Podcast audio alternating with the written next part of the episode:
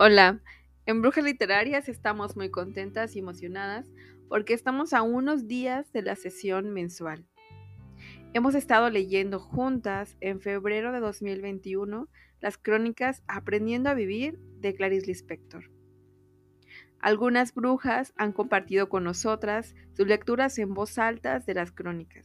A continuación escuchemos El Impulso en voz de nuestra querida Lulu Sánchez. Ella es psicóloga por profesión, lectora por convicción y aficionada a la escritura. Disfrútenla.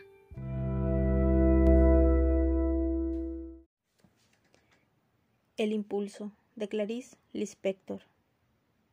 Soy lo que se llama una persona impulsiva. ¿Cómo describirlo? Creo que así. Me viene una idea o un sentimiento y yo en vez de reflexionar sobre lo que se me ha ocurrido, actúo casi inmediatamente. El resultado es variable. A veces actúo bajo el influjo de una intuición de esas que no fallan. Otras veces me equivoco completamente, lo que prueba que no se trataba de intuición, sino solo de infantilismo.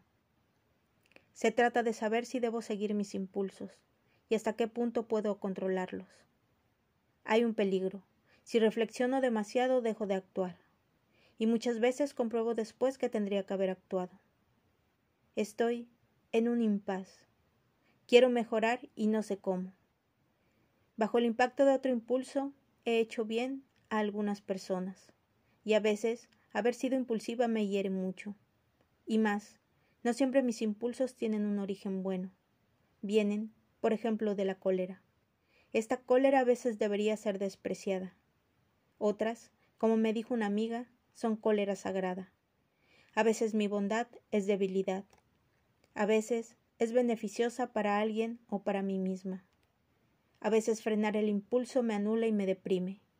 A veces frenarlo me da una sensación de fuerza interna. ¿Qué hacer entonces? ¿Debo continuar y acertar o equivocarme, aceptando los resultados resignadamente? ¿O debo luchar y volverme más adulta? Aunque también tengo miedo de volverme demasiado adulta. Perdería el placer de lo que es un juego infantil, de lo que tantas veces es una alegría pura. Voy a pensar en el asunto, y seguramente el resultado todavía adoptará la forma de un impulso. Todavía no soy lo suficientemente madura, o nunca lo seré.